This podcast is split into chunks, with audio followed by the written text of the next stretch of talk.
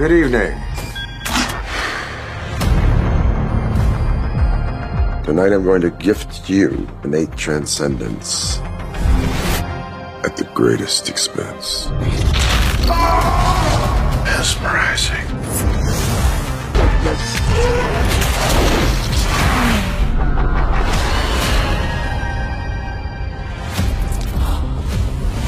Welcome, welcome, welcome, welcome to my cabinet of curiosities.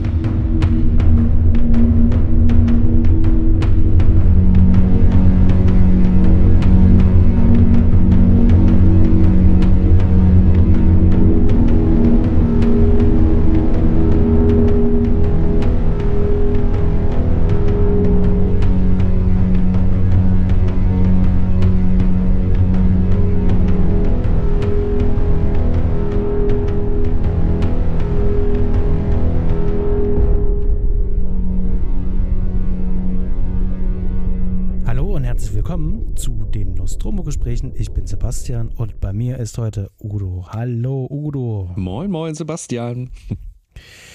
Wir finden uns heute hier in einer gemütlichen Zweierrunde und ihr, die ihr jetzt eingeschaltet habt, dürft natürlich ähm, sehr verwundert sein, denn ihr habt zu Recht heute Christine erwartet. Ähm, ja, aber leider gab es einen kleinen Krankheitsfall und dann haben wir uns einfach mal spontan gesagt, wir reden heute mal über etwas ganz was anderes. Udo, über was reden wir denn eigentlich heute? Tja, wir reden heute technisch gesehen gar nicht unbedingt über einen Film, obwohl das diskus äh, diskutabel ist. Wir reden heute über eine Folge aus der äh, Netflix-Anthologieserie Cabinet of Cur Curiosities.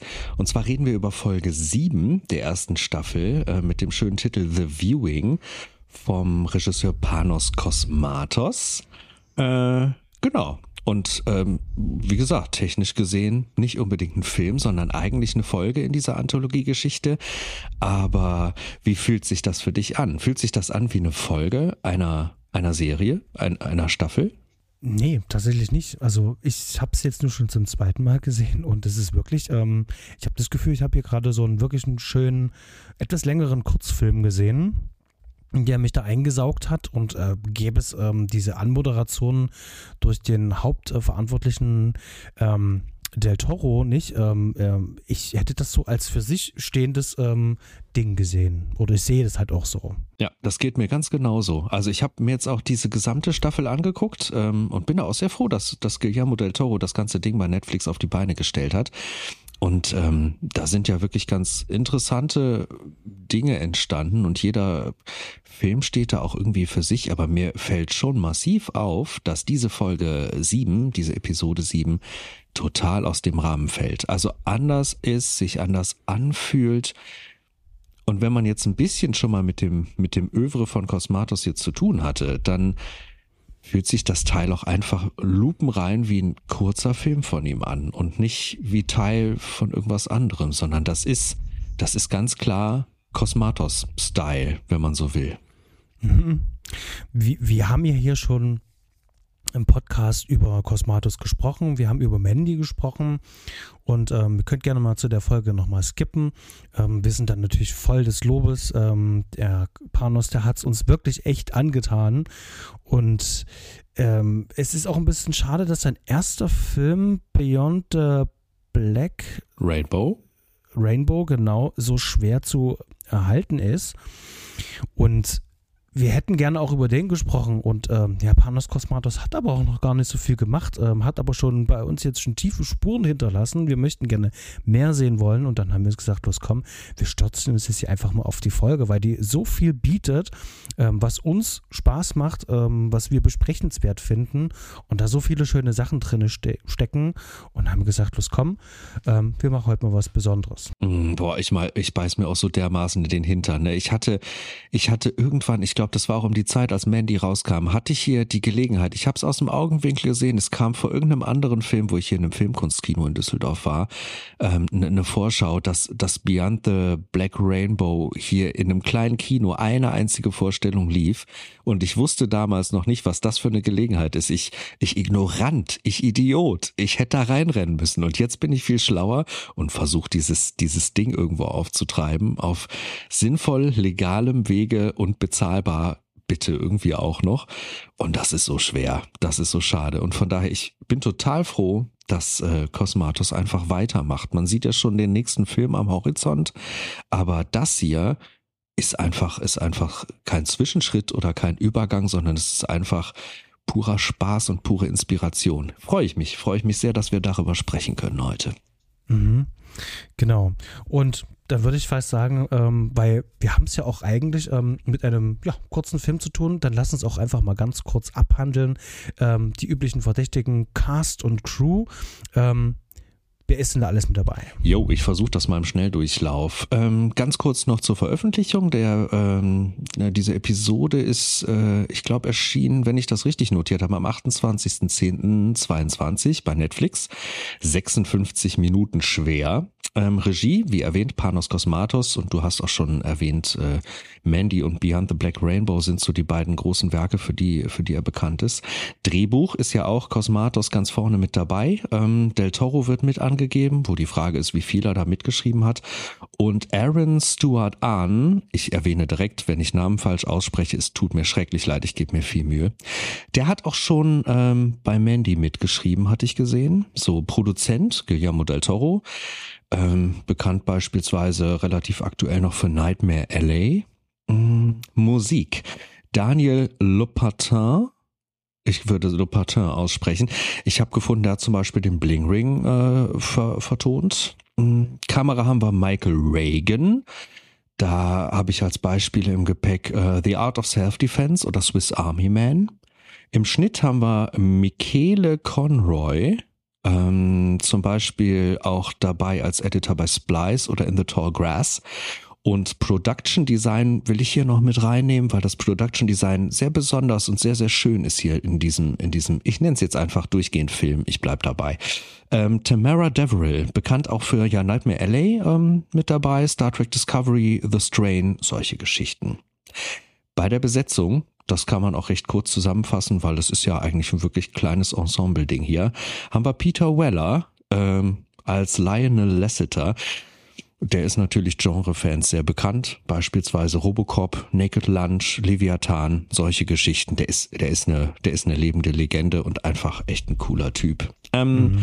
Sophia Butella als Dr. Sarah, die kennt man zum Beispiel aus äh, ja, Popcorn-Kinomäßigen Star Trek Into Darkness, aber auch aus Genregeschichten wie Climax ähm, und auch aus ganz kuriosen großen Flops wie The Mummy und so weiter. Also die ist ja schon bekanntes Gesicht. Die weiteren sind die eher unbekannteren Gesichter. Wir haben hier einen Steve Agee als Guy Landon. Das ist hier in der Geschichte der Romanautor der wohl schon bei Guardians of the Galaxy 2 mit dabei war, Suicide Squad, und der hat wahnsinnig viel TV-Arbeit gemacht. Also da findet man jede, jede, jede, jede Menge. Dann haben wir Eric André als Randall Roth. Ähm, das ist der Musiker. Der ist übrigens wirklich Musiker, hat Kontrabass gelernt oder ich glaube sogar studiert. Der hat in ganz vielen Sitcoms mitgemacht, ähm, zum Beispiel ja Big Bang Theory hat er irgendwie äh, mitgewirkt und ganz, ganz viele andere. Kann man sich mal reinlesen.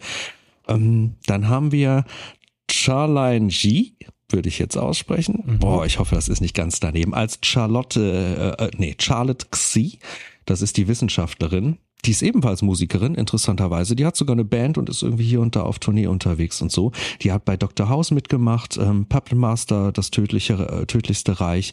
Bei Twin Peaks war sie wohl auch mit dabei. Das habe ich gar nicht mehr so präsent, da muss ich nochmal näher reingucken. Auf jeden Fall mhm. ganz spannend, in ihre Vita reinzugucken. Und bei Cloverfield hatte sie auch noch mitgespielt. Ach, siehst du wohl. Okay. Dann haben wir Michael Theriot Oh, Mann, ganz schwieriger Name, spielt hier Tark Reinhardt, den Spiritisten. Ähm, mhm. Der ist vor allem bekannt äh, in verschiedensten Theaterproduktionen unterm Broadway. Also da habe ich gar nicht so viel in der, in der TV-Richtung gefunden. Eher ein Theatermensch von dem, was ich so gelesen habe. Falls da ein Hörer äh, mehr weiß und ich da was sehr Dringendes vergessen habe, gerne in die Kommentare schreiben. Freuen wir uns immer. Und als letzten, den ich hier nennen würde, haben wir noch Saad Sadiki, der spielt den Hector und ist bekannt aus Produktionen wie From Scratch oder Georgetown. Ja, ich denke kurz und knackig, das sind hier, das sind hier die Leute, mit denen was zu tun haben. Mhm. Habe ich jemanden vergessen, Sebastian? Ist mir irgendwas nee, durchgeflutscht? Das ist ja mal, das ist ja mal super vollständig und ähm, ich denke, das passt auch soweit. Gut, wunderbar. Wir können ja vielleicht mal ganz kurz zusammenfassen, um was es da eigentlich geht. Denn das, denke ich, ist wohl wahrscheinlich heute auch der einfachste Part von, von allem. Ähm, Im Grunde geht es darum, dass äh, ein superreicher äh, namens Lionel Lasseter vier auserwählte Menschen zu sich in seine Menschen einlädt, in ein sehr futuristisches Haus. Ähm, und äh, ja, dort erstmal alle Leute, ähm, was macht er da? Also er, er testet sie erstmal, stellt dort eine ganze Menge Drogen auf den Tisch, nur um ihn, am Ende ein Artefakt zu zeigen und wie sie sich dann herausstellen wollen. Und hier an der Stelle sagen es gleich vorweg, wir spoilern, aber die Frage ist, ähm, was spoilern wir hier eigentlich? Ähm, äh, von daher schaut es euch an, kommt hierher. Ähm, ja, und äh, wie sich herausstellt, dass es irgendeine wahrscheinlich äh, außerirdische äh, Entität ist, mhm die sich dann am Ende dem Lasseter bemächtigt und dann ja in diese Stadt in, im Jahr 1979 spielt das Ganze, ja dann dort äh, ihr Unwesen treiben wird und damit werden wir dann auch wieder in die Nacht entlassen. Ähm, soweit äh, so schlecht zusammengestammelt. Fällt dir noch irgendwas ein dazu? Nein, nein, ich würde sagen, das ist das Wichtigste, weil im Endeffekt ist ja hier die Story wirklich nicht das, was den, den Film definiert, würde ich glatt behaupten. Äh, sofort unterstrichen. Mhm. Ich habe hier einen ähm, sehr schönen Punkt, ähm, ich verlese. Ähm, The Viewing ist performatives Kino in Reinform. Mhm. Hier geht es darum, dass Menschen auf Dinge reagieren. Der Plot ist nebensächlich, der Moment zählt.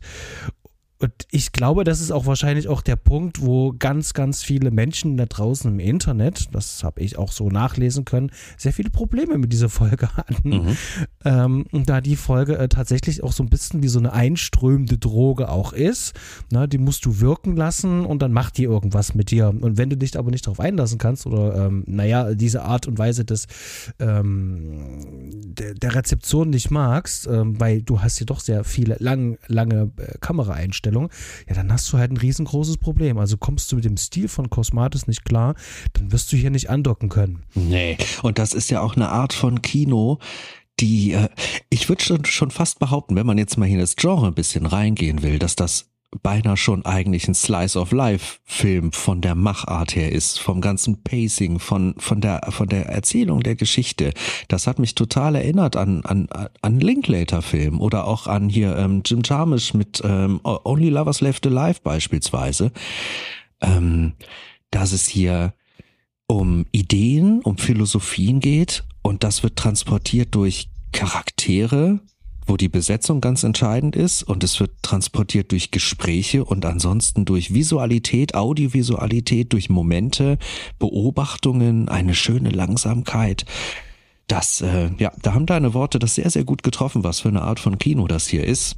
Und ich glaube, daran scheiden sich nach wie vor einfach die Geister. Die einen lieben sowas, die anderen hassen sowas. Aber wir sind beide sehr visuelle Menschen und ich glaube, die meisten sehr visuellen Menschen kriegt das hier zumindest schon mal auf eine Art und Weise, dass man sagt, oho, wie sieht denn das aus? Meine Güte, das sieht ziemlich interessant aus, da bleibe ich jetzt mal am Ball. Mhm. Und mir ist das so gegangen, das hat mich so dermaßen gecatcht, ich musste es direkt zweimal gucken, weil ich nicht fassen konnte, was ich da so sehe. Auf jeden Fall. Lass uns noch ganz kurz noch einordnen. Du hast schon gesagt, ähm, das Ganze ist ähm, die siebte Folge ähm, von dieser äh, Anthology-Serie Cabinet of Curiosities mhm. von ähm, Del Toro. Und vielleicht sollte man noch mal wissen, Del Toro ist ja ein riesengroßer Filmfan und Filmnerd und er weiß auch ganz genau, was da draußen auch los ist auf dem Markt, gerade wenn es um Genre geht und kleine Indie-Produktionen. Mhm. Und er unterstützt zum Beispiel Leute wie Benson und Moorhead und ähm, hat auch ähm, gerade bei solchen äh, kleineren äh, Indie-Horror-Produktionen hat er dann eben halt auch als Produzent mit fungiert. Und dieses äh, Cabinet ähm, of Curiosities ist so sein Safe Space für Künstler, denen er gerne eine Plattform bieten möchte, dass die auch einem größeren Publikum halt auch mal ihr, ihr Können und ihr Schaffen auch mal zeigen können. Und äh, das ist auch sehr divers aufgestellt, was da hier auch für Künstler auch einzelne Folgen auch betreut haben. Mhm. Und ähm, ich finde es sehr schön, dass er dann da auch auf Cosmatos gekommen ist. Und wenn man das einfach an diesem Setting hat, äh, im Kopf hat, dass dass Künstler in einem Safe Space an Dingen arbeiten können und wirklich ausformulieren können, so wie sie es möchten, dann finde ich, das ist die reinste Form von Kunst, die uns dargebracht wird. Und ich finde das gut, wenn wir jetzt für dieses Gespräch auch genau dieses Setting auch im Kopf haben, mhm. denn Panos Kosmatos, der durfte eben halt genau das tun, nämlich die Dinge aus sich heraus herausarbeiten und zu einem sinnvollen Ende bringen, mhm. wo jetzt kein Produzent unbedingt sagt, äh, nee, du musst jetzt noch das machen, nee, die Figur muss so handeln. Ähm, wir hätten es ganz gerne ein bisschen glatt poliert.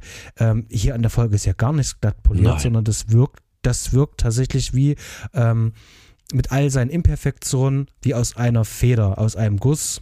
Und ähm, vielleicht gab es den einen oder anderen kleinen Rewrite, aber an der Grundstruktur oder an der Grunderzählart und an der künstlerischen Art von Cosmatos wurde ja nichts, keine Hand angelegt weiter ähm, oder die Schere angelegt. Und das finde ich. Äh, das ist eine sehr schöne Sache. Deswegen finde ich allgemein schon die Idee von Cabinet of Curiosities, finde ich wirklich echt toll. Ja, das geht mir ganz genauso. Hier merkt man gerade am Beispiel auch dieser Episode, dass das äh, richtig schönes, erdachtes Kino ist, wo, wo ein Künstler sich austoben kann, dass das, dass das äh, ein Werk ist, wo gefühlt absolut nichts gestoppelt, nichts getrimmt, nichts äh, glatt gezogen ist und wo einfach eine Idee erdacht ist, ausformuliert wird und so präsentiert wird und das ist so richtig schön aus einem Guss. Ja.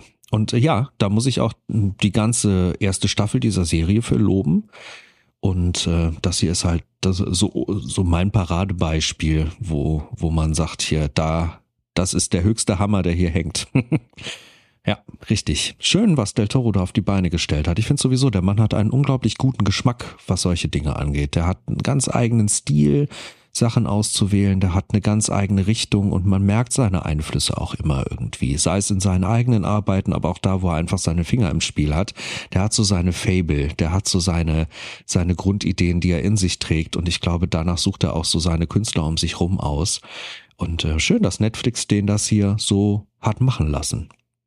Das wäre vielleicht mal eine Frage an die Zuhörer. Wir haben hier im Podcast noch gar nicht über ähm, Guillermo del Toro gesprochen. Habt ihr einen Lieblingsfilm, über den wir mal sprechen sollen? Haut uns mal in die Kommentare oder tretet mit uns in Kontakt. Ähm, das sollten wir eigentlich, denke ich mal, schleunigst nachholen. Hast du einen Lieblingsfilm von del Toro? Oh, das ist schwer zu sagen, weil ich mag sehr viele von seinen Filmen, weil sie teilweise sehr unterschiedlich sind. Ich mag tatsächlich Mimic. Ich mhm. war aber auch äh, im Kino gewesen zu, ähm, äh, wie heißt er? Äh, Kostümfabel hat gerade gesprochen mit dem Patrick Ach, ja, ja, ja, ja, Crimson Peak. Dankeschön. Mhm. Ich fand den auch toll. Mhm. Ich mag selbstverständlich Pans Labyrinth. Ähm, ich konnte auch dem zweiten Blade sehr viel abgewinnen. Mhm. Ähm, oh, was habe ich noch alles gesehen? Uiuiui. Ja, der hat schon einiges gemacht. Ja. ja. Bei mir auf ähm, meinem ähm, To-Do-Stapel liegt auch immer noch Kronos, mhm. ähm, sein Erstlingswerk. Den habe ich hier vorliegen und habe aber irgendwie festgestellt, so als DVD-Version, dass es eine ganz furchtbare 4 zu 3 Version ist. Oh nein. Genau, äh, weil die mit, mit, dieser DVD wirst du hier mit 3 Euro beworfen, aber 4 zu 3 möchte ich das ungern sehen. Und es gibt leider nur ähm, die sehr überteuerte Arrow-Variante, und äh, die kostet was um die 40, 50 Euro. Mhm. Da habe ich immer noch so ein bisschen Gewissensbisse. Was ist denn bei dir so ein Lieblingsfilm von der Toro? Ich kenne einige Sachen von ihm noch nicht, muss ich direkt dazu sagen. Und ansonsten habe ich so ein paar Filme von ihm, die ich liebe und ein paar, die ich überhaupt nicht so richtig mag. Zum Beispiel Pacific Rim hat mich damals im Kino so gar nicht gecatcht, so diese Richtung. Ne? Und ähm, ich habe einiges, was ich mag. Du hast viel davon aufgezählt. Aber wenn ich jetzt gerade einen rauspicken müsste, der mich am meisten beeindruckt und am meisten von den Schuhen gehauen hat, dann ist das ich glaube, gar nicht sehr prominent und gar nicht so in der Beliebtheitsskala der Fans weit oben, aber es ist wirklich Nightmare LA, deshalb hatte ich den vorhin noch mit angefügt. Der hat mich im Kino ziemlich umgeblasen, weil ich die ganze Atmosphäre, die Stimmung, weil ich mag diesen Film einfach. Ich glaube, so kann man das zusammenfassen. Das ist der, der hat mich im Kino hart erwischt. Habe ich tatsächlich noch gar nicht gesehen. Mhm. Und was du sagst über Pacific Rim, ich hatte ihn einmal gesehen mhm. und hatte den als so, ja, okay in Erinnerung, aber es ist kein, kein typischer Del Toro. Mhm. Und das ist auch bei einem wichtigen Punkt. Eigentlich ist kein Film typisch Del Toro irgendwie so. Mhm. Also die haben alle so ihre ganz eigene Note. Ja, das stimmt. Ja, vielleicht damals noch Pans Labyrinth, wo man am ehesten, glaube ich, gesagt hat, so hier, das ist die Essenz von Del Toro, einfach weil da so seine ganzen Themen und so sein Stil auf so, ein, so eine Spitze getrieben sind. So hat sich das zumindest früher angefühlt. Aber wenn man jetzt heute auf sein Werk guckt, auch auf die jüngeren Sachen, hat sich da auch schon wieder einiges verschoben. Also der Mann ist sehr vielfältig in dem, was er tut und probiert auch gerne aus, hat so seine Trademarks, spielt gerne rum, ähm, aber bleibt, glaube ich, einfach unterm Strich nie langweilig. Und das ist sehr schön.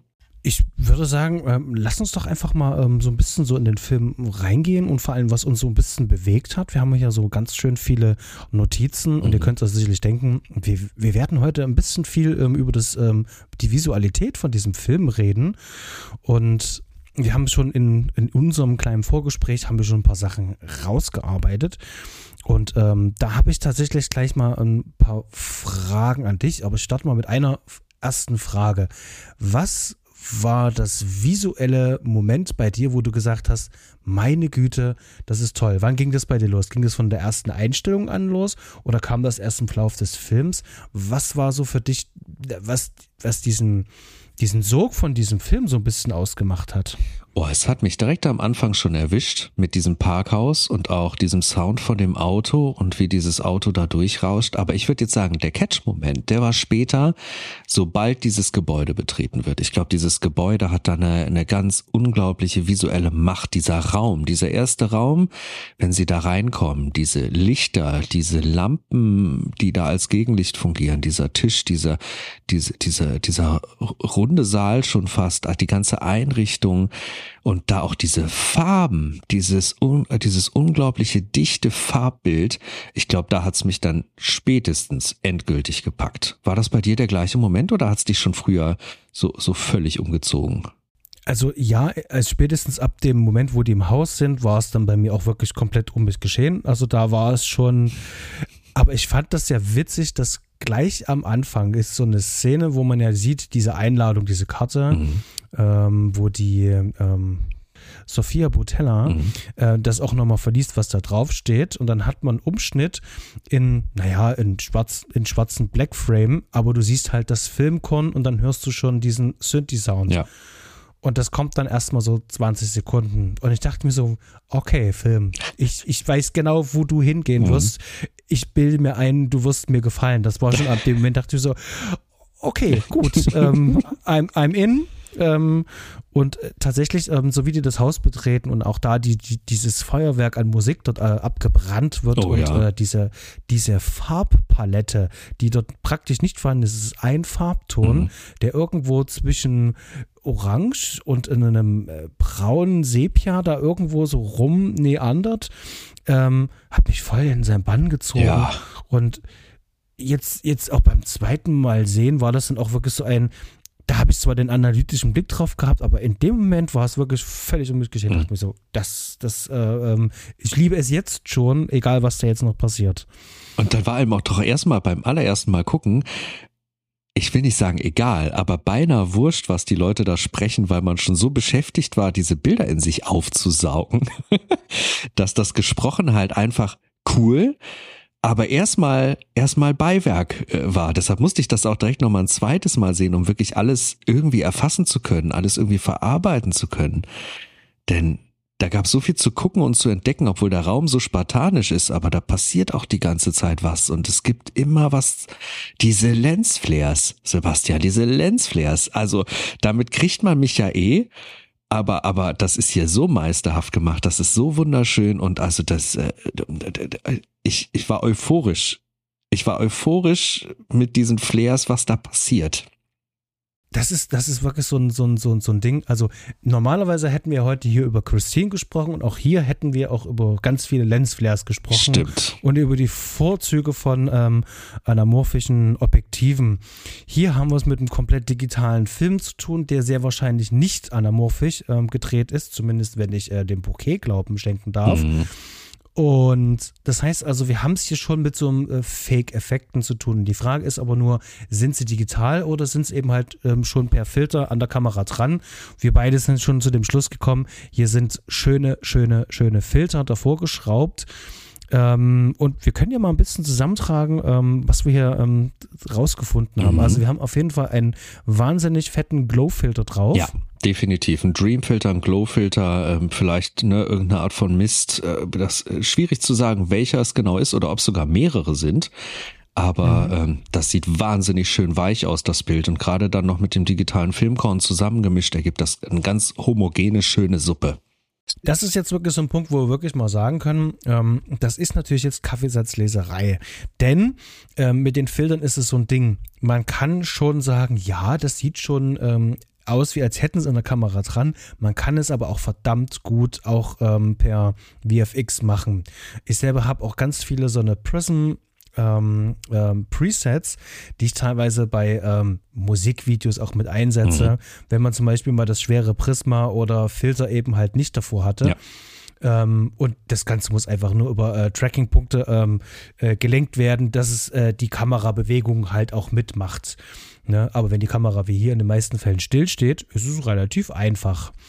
Und wir haben hier auch ganz markante Lightstreaks. Ja die kann man auf verschiedene Arten und Weisen erreichen. Wie zum Beispiel, wenn man so eine Angelsehne einfach mal ähm, äh, äh, längs über die, die Linse zum Beispiel macht, kann man diesen Effekt auch erzeugen.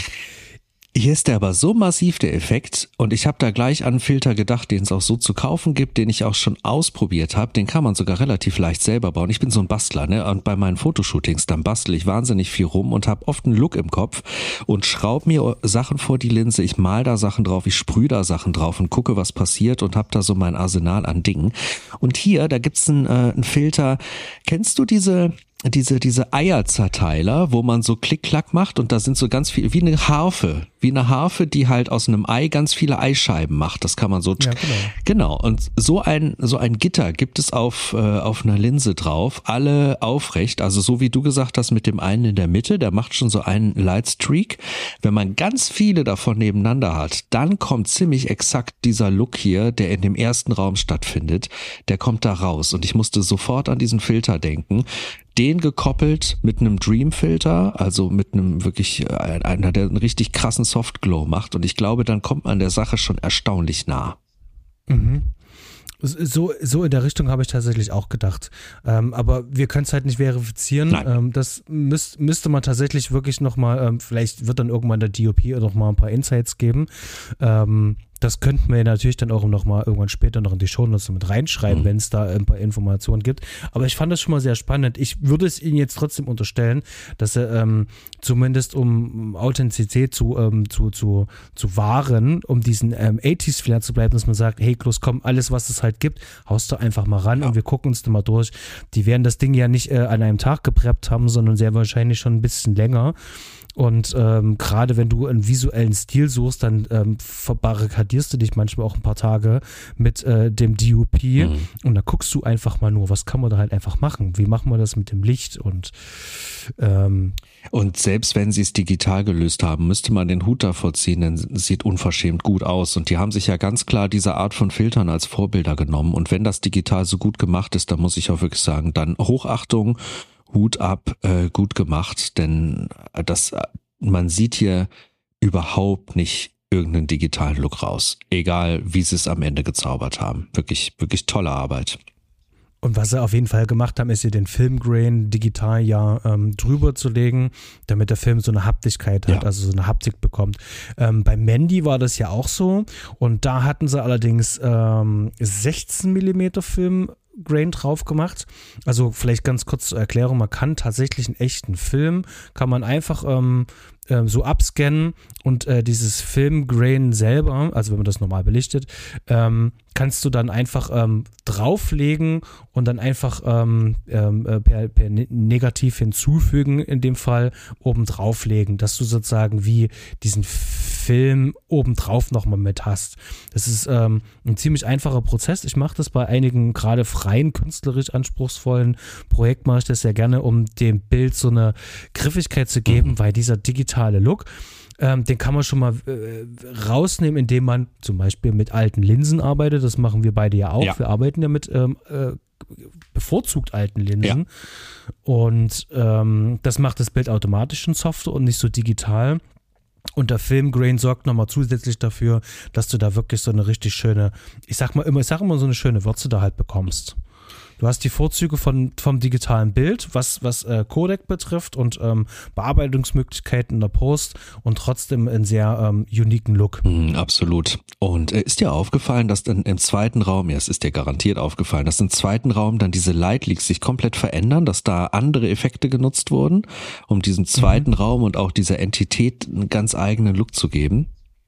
Auf jeden Fall. Ja, ist mir auch aufgefallen. Ja, das fand ich ganz spannend, weil da wirkt der Filter eher wie so ein, ja, ich nenne das immer den Chaos-Filter. Das gibt's auch von der gleichen Firma, die ich da im Hinterkopf habe für den anderen Filter, wo auch ähm, so eine Vorsatzlinse, wenn man sich das mal vorstellt, einfach mit so ganz vielen relativ chaotisch ansortierten kleinen Stegen ausgestattet ist, was dann diesen kristallinen Effekt macht, wo dann die Strahlen in alle mögliche Richtungen gehen, aber das halt nicht zu gleichförmig, nicht sternförmig, sondern relativ chaotisch. Und das sieht hier, das sieht hier auch ganz unwahrscheinlich schön aus. Hat dir der zweite Raum genauso gut gefallen wie der erste? Die hatten ja beide was. Ja. Und die haben beide dafür gesorgt, dass die Geschichte ähm, erzählt werden kann und unterstrichen wird. Also das, was ich da drin sehe. Und mir hat das eigentlich sogar sehr getaugt. Ich fand das sehr gut. Das ist vor allen Dingen auch, ähm, wir werden es ja dann später ja dann auch mit so ein paar, ich sag mal, Wachseffekten zu tun haben. Mhm. Also es auch ein bisschen wirkte, wie als hätte man so ganz leichtes Wachs irgendwie auch auf der Linse. War nicht der Fall, aber. Ja. Mhm. Also das hat ähm, dann auch noch diesen Effekt verstärkt und dann darf man ja auch nicht vergessen, in diesem gesamten Film werden Unmengen an irgendwelchen Substanzen eingeworfen Das stimmt. und Drogen, wirklich Drogen konsumiert. Und ähm, diese Filter, ähm, gerade da auch im letzten Raum, ähm, die unterstreichen das aber wirklich sehr, sehr, sehr, sehr stark. Die Drogen werden hier schon fast nicht nur konsumiert, die werden eigentlich stringent zelebriert. Also sehr, sehr faszinierend das Ganze. Ich mag die Lichtsetzung auch, muss ich direkt noch dazu hinzufügen. Mir ist äh, vor allem aufgefallen, äh, Peter Weller, wie der beleuchtet ist. Der hat ja schon eine unfassbare Präsenz als Mensch, als Schauspieler, als als Gesicht. Jetzt auch mit dem Alter, mit den Furchen und der hat der hat so eine schwere Note in sich drin, obwohl er hier eigentlich auch mit viel Leichtigkeit spielt zwischendrin. Der wurde die ganze Zeit von beiden Seiten so von leicht schräg hinten beleuchtet, so dass eigentlich im Endeffekt ein dunkler Streifen vorne auf dem Gesicht liegt und so dieses dreckig goldene an den Seiten liegt und das sieht unfassbar schön aus. Das ist eine eine ganz simple Beleuchtungsmethode am Ende, aber die die holt hier ganz viel Charakter raus, was geheimnisvolles raus und verschafft dem Mann hier glaube ich auch die nötige Tiefe, die das braucht. Das sieht die ganze Zeit aus, gerade bei den Nahaufnahmen, die da auch auf ihm drauf sind wie pure Porträtfotografie. Das könnte man sich in riesengroß an die Wand hängen und man würde das jeden Tag mit Genuss angucken und jede Furche da einzeln in diesem Gesicht irgendwie sich ähm, ja interpretieren, ansehen wollen. Spannend, faszinierend gemacht. Und was man ja sagen muss, also dieses Prädikat Softlight äh, würde ich hier noch einfach nochmal dreimal soft davor hauen, ähm, weil das ist ähm, Soft, Soft, Softlight. Mhm. Und wenn man überlegt, wie oft die das wahrscheinlich gebounced haben müssen, damit das wirklich so milchig und so, so ganz butterweich aussieht, da gibt es kein hartes Licht. Ja. Selbst in, in diesem, ähm, äh, was zu diesem Inventar gehört, wo diese ähm, AK-47 drin Mhm. ist, ähm, die Schusswaffen, selbst das ist ja äh, ähm, diffuses Licht. Das, das ist natürlich sehr viel Power, die dahinter ist, aber du hast trotzdem keinen richtig krassen, harten Lightbeam, wie als hättest du da jetzt ähm, ja, halt eine riesengroße ähm, 2K äh, oder irgend sowas, sondern da siehst du schon, dass es halt wahnsinnig ähm, diffus auch schon. Und mit den Filtern wirkt das Ganze dann nochmal zusätzlich dann auch nochmal weich und verschwommen. Mhm. Also das ist so betörend. Also richtig schönes, weiches, softes Licht. Das macht so viel in Kombination mit diesem Filmgrain und mit diesen Filtern aus. Mhm. Das ist so ein, so ein, wirklich so ein Look. Also da werden die schon ein paar Tage dran getüftelt haben, Oh ja. bis sie die, die, die richtige, die richtige Menge gefunden haben. Weil wie bei vielen Sachen ist, manchmal ist dann zu viel zu viel. Und hier finde ich es genau im richtigen Verhältnis. Das ist auf den Punkt und unterstützt dann durch diese Musik und dann auch noch unterstützt durch dieses gan- durch diese ganz langsame wabernde Geschwindigkeit der Erzählung äh, ergibt das ein ganz großes Ganzes. Ja. allein auch wie viel Gewicht diese Stimmen haben. Du hast dir bestimmt wieder den Originalton angehört, richtig? Ich hab's nur im Originalton gesehen. Okay, ja. ich habe komplett. Ich, ich habe wieder beides gesehen. Ich habe wieder einmal Originalton, einmal die Synchro und ich muss auch sagen, beide Versionen sind super. Auch die Synchro-Version, ganz, ganz tolle Stimmen. Da hat auch Sophia Butella eine wirklich tolle, ausdrucksvolle Stimme, die da sehr gut passt. Äh, Weller wird hier gesprochen von, von dem Mann, ja, mhm. Billy Jones spricht, wenn ich das gerade richtig auf der Pfanne hab. Auch eine ganz, ganz tolle, ganz, ganz gewichtige Stimme. Ähm, gefällt mir. Auch die, auch die deutsche Synchro ist echt in Ordnung aber natürlich im Originalton ein Genuss. Und was den Genuss verstärkt, ist eben hier die, äh, die Musik von Daniel Lopatin. Wird er überhaupt so ausgesprochen? ich, ich würde dem jetzt einfach, ich würde dem jetzt einfach beipflichten. Ja. Ich, ich hatte das auch so im Hinterkopf. Ich hätte es aber wahrscheinlich nicht mal ansatzweise so gut ähm, aussprechen können wie du. Von mhm. daher bin ich damit absolut fein. Wir nehmen ihn einfach mal so und Beschwerden dann gerne rüberreichen.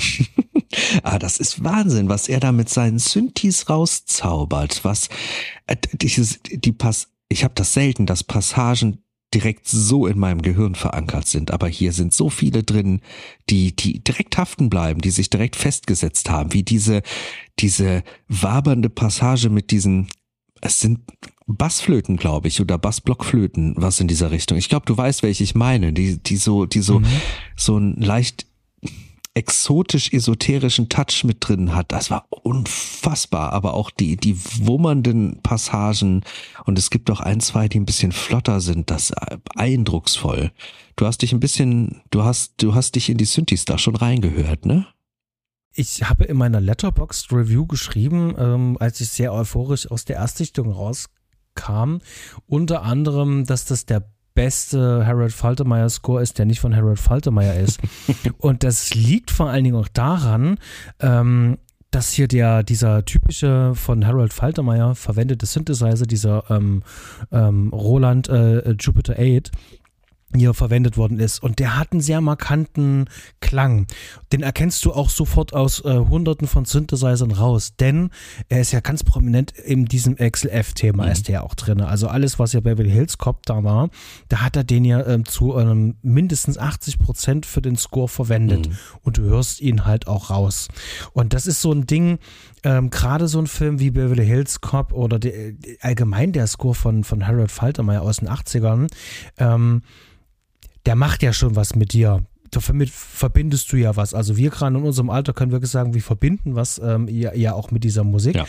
Und ich bin mir sogar ziemlich sicher, bei all den Einflüssen, auf die wir noch kommen werden, ähm, die Panos Kosmatos gehabt hat und hier in einen Topf geworfen hat, war das wahrscheinlich auch definitiv, also es muss, muss so sein, ich kann es mir nicht anders vorstellen, wirklich eine Vorgabe, ähm, bitte wirf mich in diese Zeit äh, Ende 70er, Anfang 80er zurück, als es diesen Synthesizer gab, als er gerade hergestellt worden ist. Ähm, bring mich da rein.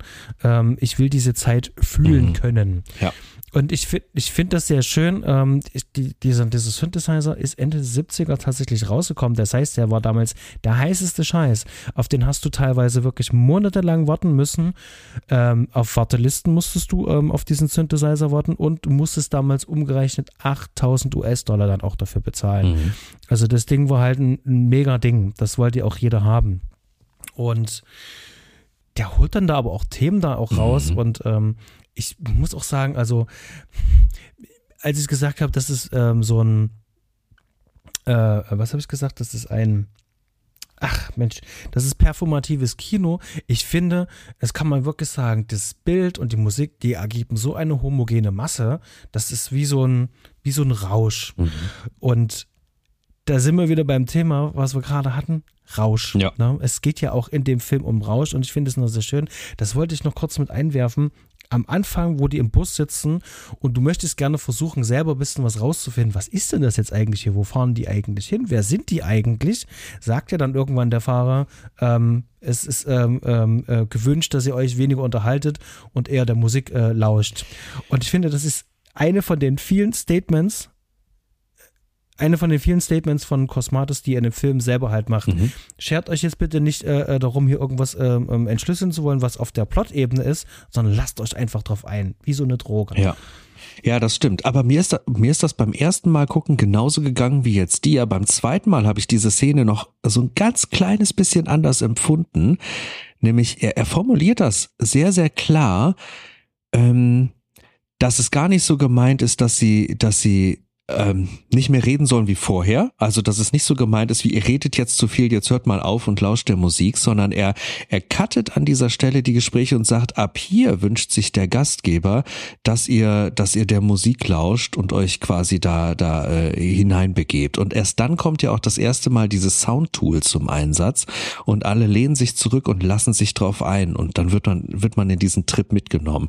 Und das zählt, wie du gesagt hast, genauso für die Protagonisten wie für uns als Zuschauer. Das ist der Moment, wo man sich zurücklehnt, äh, sein Getränk in die Hand nimmt und sagt, okay, okay, okay, okay, dann fahren wir jetzt mal dahin. Ich bin dabei, I'm in. Genau, und äh, dir wird auch nur suggeriert, dass du dir jetzt bitte auch dein Lieblingsgetränk schnappen ja. sollst, wie es auch in dem Film passiert. Richtig gut gemacht, richtig gut gemacht. Da wird man an die Hand genommen, das finde ich toll. Ich finde sowieso auch diese Figur des Hector, so klein sie eigentlich ist, so viel Gewicht hat sie hier irgendwie, dass äh, der der nimmt einen auch schon direkt mit in dieses Mysterium und lässt einem kurz die Augenbraue hochziehen. Wer ist dieser Mensch? Und man will den fühlen, aber man kann ihn nicht fühlen. An der Stelle, wo er seinen großen Auftritt hat, storytechnisch, ist ja auch geil, dass er das überhaupt nicht mit Worten tut, sondern ganz stumm und diese eine Träne, die, die ihm da runterläuft. Ein, ein unglaublich starker Moment, oder? Auf jeden Fall. Ja. Ich war auch gerade wieder verblüfft. Ähm, das ist wirklich so, ein, so, so einer von den vielen kleinen Momenten, wo man denkt, so wie, das, das ist, das hat er nicht nur auf der Habenseite, sondern das das gibt dem Film noch eine zusätzliche Ebene. Mhm. Und du möchtest eigentlich gerne immer mehr rausfinden, aber du erfährst eben halt auch nicht mehr. Ja. Ja, bei manchen erfährt man mehr, wo man, wo man verwundert ist, dass man es erfährt, wie es äh, Sophia Botellas Figur hier, Dr. Sarah, die äh, die äh, von äh, Gaddafi war es, ne, von von mhm. von ihrer Anstellung bei Gaddafi erzählt, wo man eigentlich in der Sekunde, wo diese Aufforderung kommt, dass sie was erzählen könnte, erstmal sehr davon ausgeht, dass sie nichts erzählen wird und es ist spannend, dass das gebrochen wird, da die meine Erwartung wurde klar gebrochen an dieser Stelle. Ähm, auch mit einer Geschichte, wo ich, wo ich erstmal kurz drüber nachdenken musste. Ähm, der, der spielt mit einem, der ganze Film. Der spielt mit einem und ich glaube, das schafft er halt viel über dieses, ja, hier auch Kabinett der Figuren, die so unterschiedlich sind. Wie haben die Figuren auf dich gewirkt? Hattest du Lieblinge? Hattest du Leute, wo du erstmal dachtest, hm, wie, wie kamen die dir vor?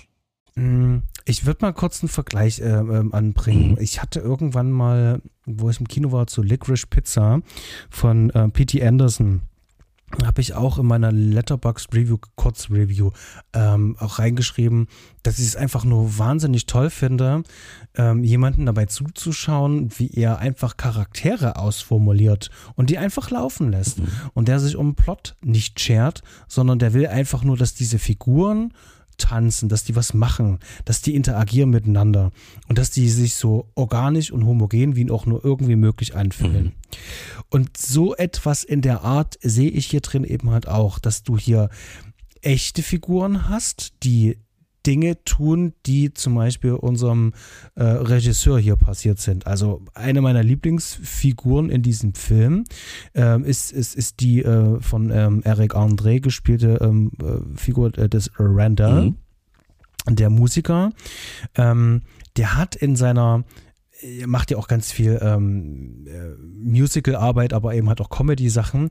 Der hat ähm, diesen, äh, diesen was, wie nennen wir das, äh, äh, äh, tragisch-komischen Blick, diese, so eine Art hat er. Also der kann von, von lustig zu melancholisch ganz schnell shiften. Mhm. Das kann der. Ähm, einfach nur durch Blicke und äh, Reaktionen.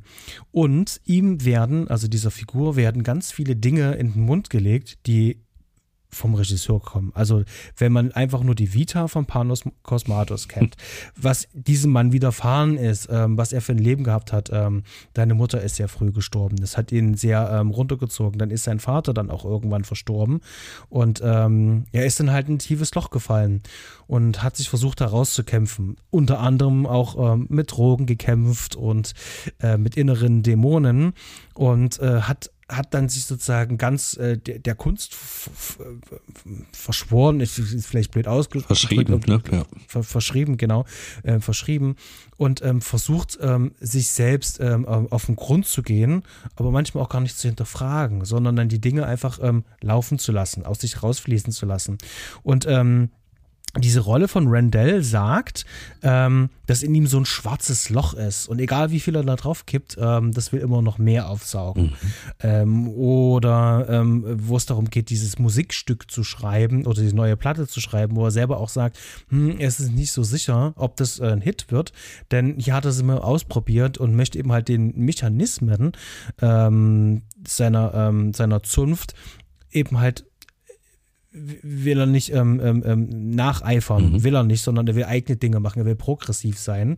Und das sind alles Dinge, die dem Regisseur sozusagen ähm, ähm, zuzuschreiben mhm. sind. Da bin ich mir absolut sicher, gerade wenn er das Drehbuch geschrieben hat.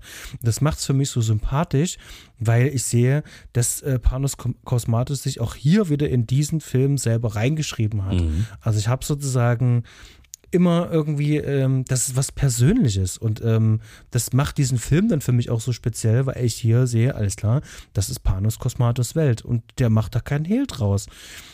Ja. Und äh, deswegen gehört das ganz klar zu ähm, meinen äh, Lieblingscharakteren, äh, was diesen ähm, Film betrifft.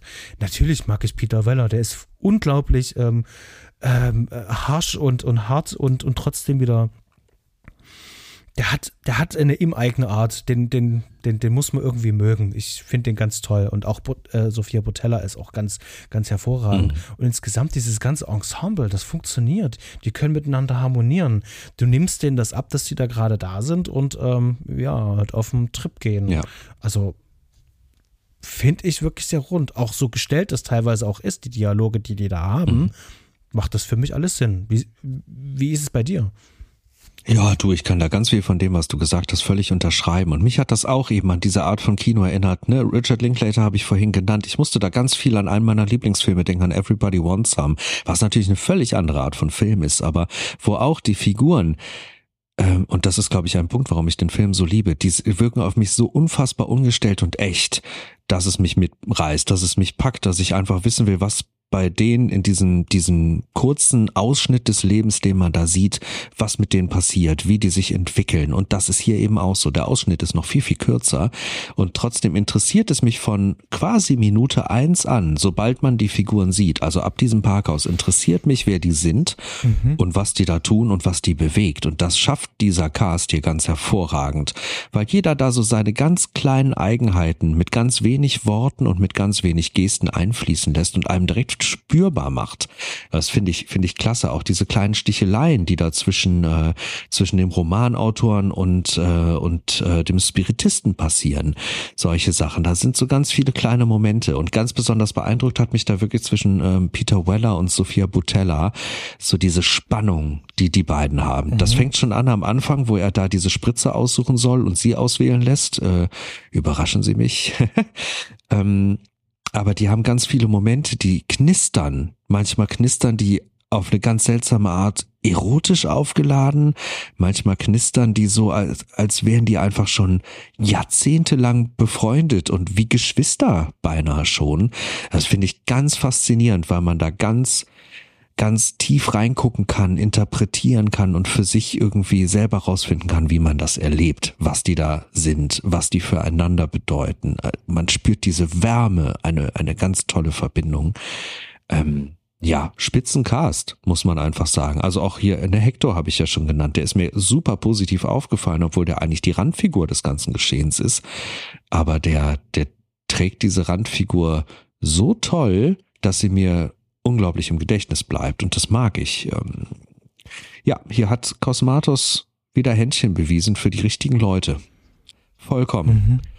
Mhm. Ähm, und hat jedem so seine eigene Note quasi auf den Leib geschrieben. So wirkt mir das. Ähm, auf jeden Fall. Also ich finde auch wirklich sehr gut gecastet. Mhm. Und ähm, das sind ähm, sehr angenehme Typen, äh, Typen, also äh, die ich gerne auch äh, woanders auch mal sehen wollen würde.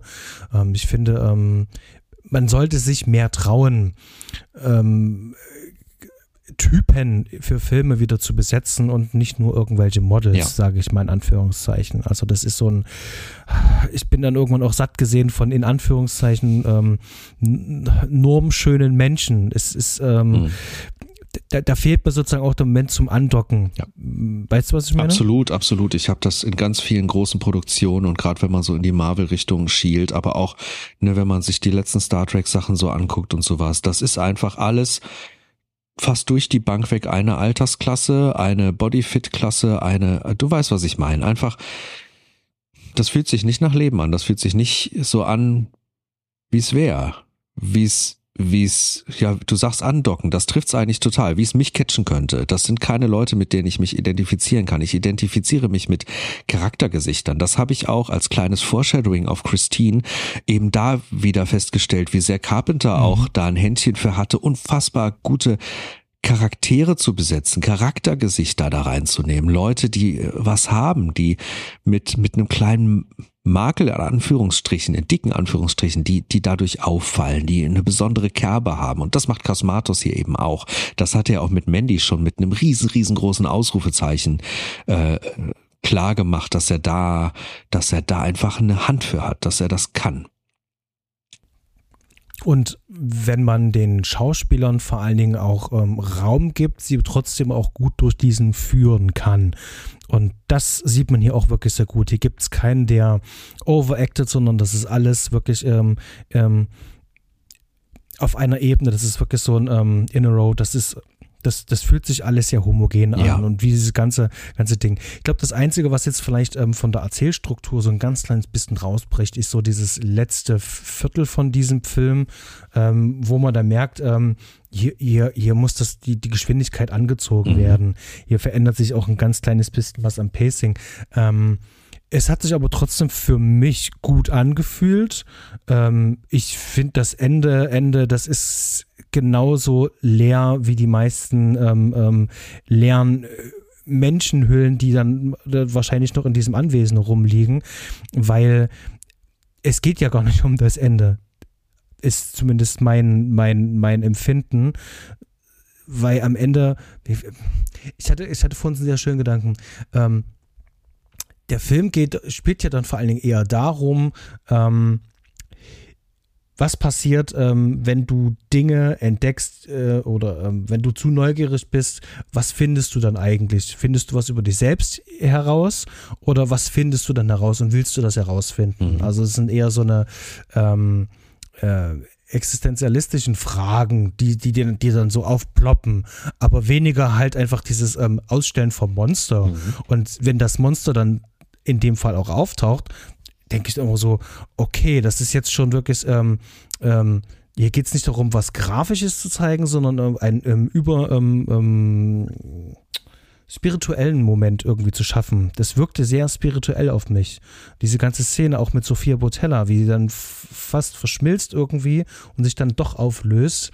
Ähm, sie ist halt zu weit gegangen. Sie hat zu tief äh, in den Abgrund reingeschaut. So, so, so, so, so, so auf dieser metaphorischen Ebene. So nehme ich das ein bisschen wahr.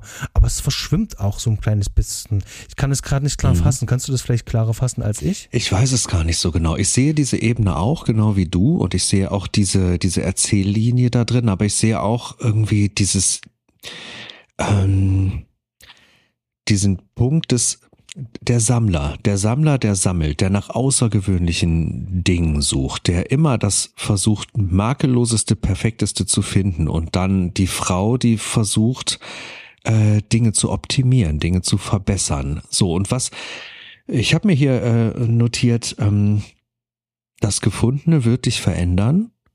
Also bei ihm ist das so, dass immer wenn er neue Errungenschaften hat, es auch was mit ihm tun soll, er aber auch beobachten möchte, was es mit anderen tut. Es ist für ihn unglaublich wichtig, diese Erlebnisse zu teilen. Er ist kein einzelner Sammler, der sich versteckt hinter vier Wänden, was er auf irgendeine Art und Weise doch tut, aber er ist nicht so isoliert, dass er all das nur für sich haben will, sondern ähm, er sammelt irgendwie auch Menschen und hier am Ende ist für mich da so eine Art Metaebene und das finde ich ganz schwierig in Worte zu fassen. Das mag ich auch an diesem Film, dass es, dass es mir so schwer fällt, dass da so viele Gedanken gleichzeitig in meinem Kopf sind, dass ich schwer habe, das zu filtern. Da habe ich mir notiert, der Sammler wird am Ende zum Gesammelten. Der wird absorbiert. Er wird erstmal mhm. selber beobachtet und dann wird er quasi gesammelt. Und das verbindet sich zu etwas Neuem. Es verändert beide. Es verändert sowohl die mhm. Entität als auch diesen Sammler. Und das finde ich eine unglaublich spannende Idee. Und man kann diesen ganzen Personen dabei zusehen, wie sie sich verändern, was das ganze Geschehen mit ihnen macht, was die einzelnen Drogen mit ihnen machen, was dieses Gespräch mit ihnen macht, was die Musik mit ihnen anstellt und am Ende eben auch, was diese Entität mit ihnen macht. Die einen werden vernichtet, die anderen werden geschmolzen, aufgelöst, andere werden fast absorbiert und dann am Ende doch irgendwie ähm, halten sie dem nicht stand und, und da begegnen sich plötzlich dann zwei auf Augenhöhe, dass das Lasseter und die Identität dann zu einem werden, dass sich da zwei, zwei Sammler, zwei Forscher, zwei Beobachter und Entdecker zu einem zusammenfügen. Ich, ich finde die ganze Geschichte also dafür, dass das Ding ja einfach nur 56 Minuten geht und eigentlich ein wirklich audiovisuelles Ding ist, finde ich das unglaublich mächtig, weil man das gucken kann und wieder gucken kann und man entdeckt ganz viel. Und ich könnte wetten, es gibt noch mehr Metaebenen, die man hier entdecken kann, dass wir da bisher auch rein philosophisch noch echt an der Oberfläche kratzen. Ähm, hm. Da hat Cosmatos, glaube ich, eine ganze Menge reingeschmissen, was in seinem Kopf auch so rumwirbelt. Und das ist eine ganze Menge. Mhm. Das reicht wirklich von ähm, Blade Runner, was so eine visuelle Komponente ist. Äh, übrigens auch den Tumbler, den die dort haben und den Whisky draus trinken. Mhm. Das ist der gleiche, den ähm, auch ähm, äh, Harrison Ford im ersten Teil hatte. Ähm, dann Riders of the Lost Ark, ne? wie die Gesichter schmelzen. Mhm. Du hast Scanners, wie dieser Kopf explodiert. Mhm. Du hast den Blob, hast du, der zitiert wird. Du hast Clockwork Orange hast du mit, was zitiert wird, was ähm, nicht zuletzt noch zum Schluss dann in dieser Szene, wo die dann das Haus verlassen und mit diesen was ist das, ähm, Lamborghini oder irgendwas? Oh ja, jetzt, ich bin überhaupt kein Autonah, ne? Keine Ahnung. Mhm äh, dann zurückfahren und das sind ja die, die gleichen Kameraeinstellungen durch den Wald wie auch bei, bei Clockwork Orange und Naked Lunch, wo übrigens auch Peter Weller ähm, mitgespielt mhm. hat und das wird auch ähm, sehr schön zitiert. Ähm, es gibt in Naked Lunch so eine Szene, die hat mich als Kind, ich hätte das ja nie sehen dürfen, aber hab's gesehen, aber diese eine Szene hat mich so wahnsinnig verstört, wo Julian Sands als so eine Art ähm, Alien-Vogel auf so einem Typen drauf sitzt und ihm ins Gesicht greift und ihn so aussaugt, mhm. so das ist eine ganz, ganz, ganz verstörende Szene gewesen. Und so ein, so ein Echo von dieser Szene gibt es ja in dem Film hier auch, mhm. wo ähm, Sophia Botella in, in dieses äh, Entität halt reingreift. Ähm, allerdings, sie wird dann dabei ausgesaugt obwohl sie die Finger ja so drin hat. Ich finde, das ähm, ist ein schönes visuelles Echo auf ähm, Naked Lunch. Vor allem Naked Lunch spielt eben halt auch Peter Weller mit. Ja, und ich glaube sowieso, dass da auch äh, Cronenberg ganz generell auch ein grundlegender Einfluss für Cosmatos ist. Spannend, jetzt heute, also am Ausstrahlungstag heute, spreche ich quasi für die Zukunft, äh, äh, läuft hier auch im Kino der, der äh, der neue vom Cronenberg, da bin ich im Kino abends drin. Da bin ich auch mal sehr gespannt drauf. Ähm, ja, das, äh, ich sehe das auch so. Naked Lunch habe ich ja auch ein bisschen drin gefühlt und ich spüre auch diesen 70s-Vibe ganz generell. Und das ist auch was, was mhm. mich immer wieder, das ne, im letzten Jahr, ich habe es ja auch in einigen Gesprächen schon erwähnt, was mich verstärkt immer und immer mehr catcht und wo ich merke, dass da jeder Film, der in diese Kerbe schlägt, nochmal so eine Schippe draufschmeißt. Ähm, es ist spannend. Wie alt ist Cosmatos, weißt du das? Ist der. Da müsste was, ähm, da müsste was in die 40 müsste ja eigentlich sein. Ja, also der hat, der hat dieses Jahrzehnt auf jeden Fall irgendwie in den Adern drinne und, und, und klatscht das hier ganz großflächig an die Wände. Das ist herrlich. Das ist herrlich. Ich habe das auch gespürt, dass dieses Ende den Ton etwas ändert, auch ein bisschen die Visualität ändert und da nochmal in eine, in eine neue Richtung geht. Und ich finde, das ist wie ein ganz spannender Teaser für den Kopf, wie das weitergehen könnte. Also sobald dieses Wesen aus diesem Tunnel heraustritt, der schon kurz an, an Terminator 2 auch denken lässt, wie diese Fahrschneisen, ne? Diese, diese, diese, mhm. diese, was sind das, Abwasserschneisen? Ich weiß gar nicht genau. In Los Angeles gibt's das, glaube ich, ganz viel, ne? Äh, wo man auch häufig mal Skater-Videos drin sieht und so. Äh, dieses Wesen tritt da raus und dann fährt diese Kamera äh, ganz langsam auf die Stadt und auch da muss ich wieder an Blade Runner denken. Das sieht so retrofuturistisch aus, wie halt auch das Gebäude an für sich das teasert in meinem Kopf direkt ganz unglaublich viele Möglichkeiten und Varianten, wie das Teil weitergehen kann und, und lässt mich damit einfach alleine, hört halt auch ganz abrupt auf, die Credits ohne Musik, die man eigentlich da erwarten würde. Kein stampfender Beat, kein Drone, der mich an die Hand nimmt und rausführt. Nee, es lässt mich in Stille da sitzen und mich nachdenken, immer noch bei meinem letzten Schluck vom Lieblingsgetränk, was damit passiert. Das finde ich eine wunderbare Schlussnote in diesem Film. Also. Ich finde es sogar auch eine wunderschöne Schlussnote auch für unser Gespräch. Mhm. Denn ich glaube, wir können jetzt gerade auch gar nicht mehr so viel dazu nur sagen. Auf so einer äh, visuellen Ebene haben wir jetzt erstmal schon mal alles abgehakt. ähm, rein, rein plottechnisch, äh, es, es gibt halt nicht so viel. Ähm, also ich glaube, man hört auch schon bei uns raus, äh, wenn wir jetzt ganz kurz in dieses, äh, dieses Ding reingehen wollen, Fazit, ähm, also wir lieben das ja schon, das, was wir hier gerade gesehen haben. Und das war auch so ein bisschen so der Grund, warum wir uns hier getroffen haben. Oder sehe ich das gänzlich Nein, falsch? absolut. Mein Fazit kann ich da dieses Mal ganz, ganz kurz fassen. Dieser Film hat mein Herz im Sturm erobert. Der hat bei mir ganz viel ausgelöst und der kommt bei mir direkt in mein virtuelles Regal in die Liste, die gar nicht so lang ist von Filmen, die mich massiv als Fotograf inspirieren, die mich massiv visuell inspirieren. Das ist ein Film, äh, ich hatte das schon in mehreren Podcasts mal erwähnt. Ich vor einem Shooting gucke ich mir immer einen Film an, am Abend vorher. Gerade wenn ich so ein Morgenshooting mhm. habe. Und der hier, der hat jetzt, jetzt schon einen ganz festen Platz in dieser Riege von Filmen, die ich mir angucken werde vor dem ein oder anderen Shooting, um mir eine Inspiration zu geben, um mir einen Gedanken zu geben, um mir eine Idee zu geben, was ich noch tun, ausprobieren möchte und was garantiert häufig dafür sorgen wird, dass ich noch nachts anfange, äh, Kleber und Lötkolben zücke und noch irgendwas vor meine Linse baue, was ich unbedingt noch ausprobieren möchte in dem Shooting. Und ich bin Cosmatos unfassbar dankbar und hoffe, er wird noch ganz, ganz viele tolle Werke schaffen. Denn das hier, mhm. das ist eins. Mandy war auch eins. Und ich bin gespannt auf alles andere, sowohl auf das Altwerk, was mir da noch fehlt, als auch auf das zukünftige, was da so kommt. Mega, tolles, tolles Ding. Auf jeden Fall. Den kann ich mich äh, so wie es ist komplett einmal anschließen.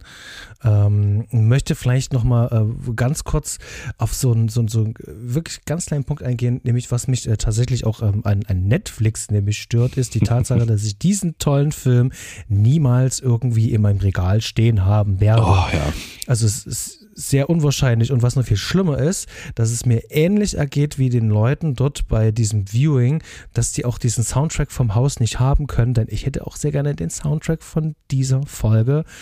Ähm, The Viewing hätte ich auch sehr gerne. Ähm, ja, das würde ich mir regelmäßig ähm, ähm, auf den Player legen ähm, und hören. Ja, den gibt's, den gibt's zum Streamen, aber auch den wird's wahrscheinlich nicht physisch geben als Platte. Und ich glaube, da hat Cosmatos auch seinen eigenen Meta-Kommentar zu dieser Netflix-Kiste direkt mit reingebaut in die Folge, wofür ich ihm auch ja. sehr dankbar bin. Denn wirklich Netflix, ich könnte dir in den Hintern treten für diverse Entscheidungen, aber das hier, das gehört auf eine ordentliche Blu-ray und in die Regale. Das gehört auf eine Schallplatte und in die Regale das ist, das ist ein Drama. Das ist wirklich ein Drama, dass es das so nicht geben wird. Ich habe ja schon in meiner Letterbox geschrieben, ich hätte das Ding unglaublich gerne als gold lackierte VHS. Ganz ehrlich, da mhm. würde ich tief für in die Tasche greifen.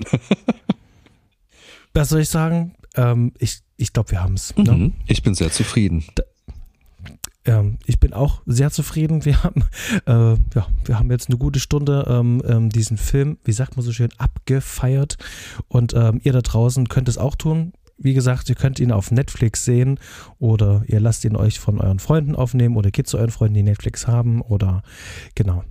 In diesem Sinne, ähm, wir werden uns wieder hören äh, beim nächsten Mal. Mhm. Ähm, und zwar, wir hören uns erst wieder bei Tab mit ähm, einem Gast. Oh, ja. Einen Tanzfilm werden wir besprechen.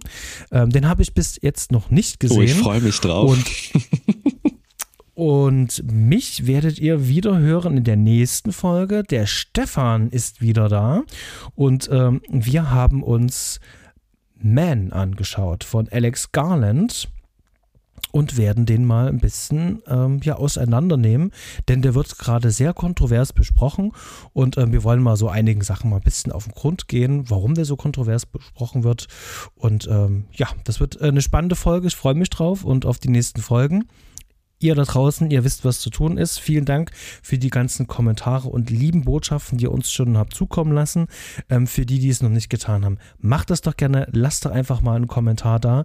Bei Apple Podcasts wir freuen uns über jede Rezension und ähm, wir geloben übrigens auch Besserungen, ähm, was äh, unser Frauendefizit oder nicht männliche ähm, Sprecher äh, betrifft. Bei uns haben sich schon einige gemeldet. Nächstes Jahr wird es auf jeden Fall sehr, sehr bunt und sehr divers. Da freue ich mich wirklich drauf. Und ähm, ja, danke, dass ihr eingeschaltet habt. Bis zum nächsten Mal. Danke an dich, liebe Odo, für das tolle Gespräch. Ich danke dir. Das war mir wie immer eine riesengroße Freude und in diesem Fall auch einfach ein großes Anliegen, über dieses Teil ganz einzeln sprechen zu können. Das war schön. Danke dir. Super. Dann in diesem Sinne, schönen Abend noch und bis zum nächsten Mal. Ahoi. Adios.